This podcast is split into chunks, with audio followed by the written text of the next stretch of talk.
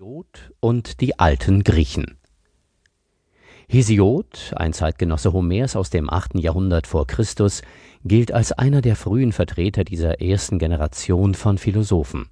Halb Dichter, halb Denker verfasst er eine Theogonie, eine Geschichte der Entstehung des Weltalls samt Göttern.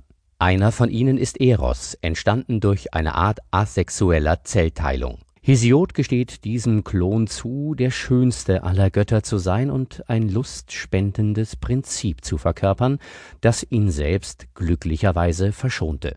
Denn der verheiratete Vater zweier Söhne war keineswegs ein Frauenfreund, sondern das genaue Gegenteil.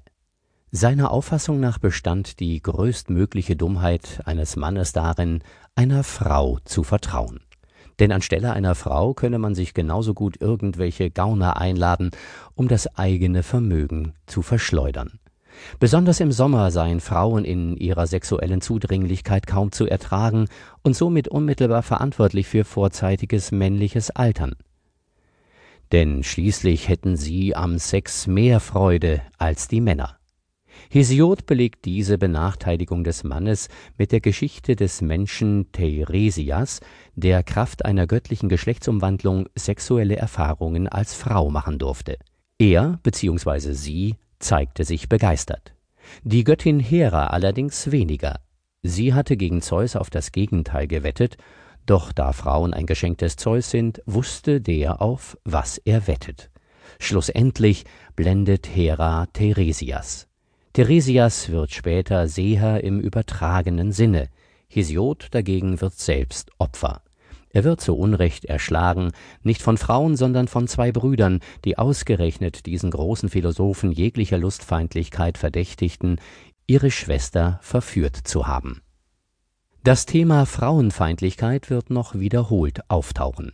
Misogynie geht ursprünglich auf die im alten Griechenland herrschende Arbeitsteilung zurück.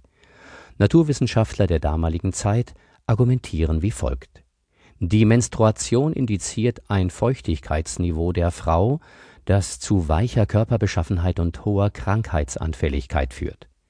Es empfiehlt sich daher eine Aufteilung des gesellschaftlichen Lebens in zwei Sphären. Öffentliches Leben sei Männersache, alles hinter der hauseigenen Türschwelle dagegen weiblicher Herrschaftsbereich. Ausnahmen wie zum Beispiel in Sparta bestätigen diese Regel. Nach Hesiod widmen sich zunächst nicht viele Denker der Sextheorie. Den sogenannten Vorsokratikern folgt schließlich Sokrates selbst, seines Zeichens Steinmetz, der seine Kräfte weniger physisch als in Worten entfaltete er gilt mit seiner Einführung der typischen und bis heute lehrplanrelevanten Was ist das? Fragen als eigentlicher Vater der abendländischen Philosophie. Angeblich favorisierte er Hochzeiten und meint trotzdem, mit einer guten Frau würde man glücklich, mit einer schlechten zumindest Philosoph. Ob er dies wirklich gesagt hat oder ob er wirklich eine so biestige Frau hatte, dass deren Name Xantippe zum Synonym für zänkische Ehefrauen schlechthin wurde, sei dahingestellt.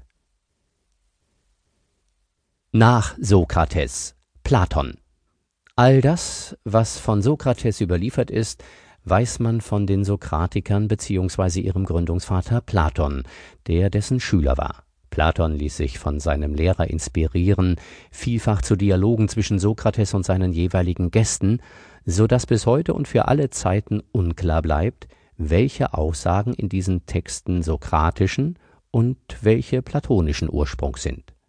Platon sagt also beziehungsweise lässt Sokrates sagen beziehungsweise lässt jemanden sagen, dass Sokrates gesagt habe, dass Sex eigentlich nur eine Vorform wahrer Liebe und darum nicht ganz oder gar nicht ernst zu nehmen sei.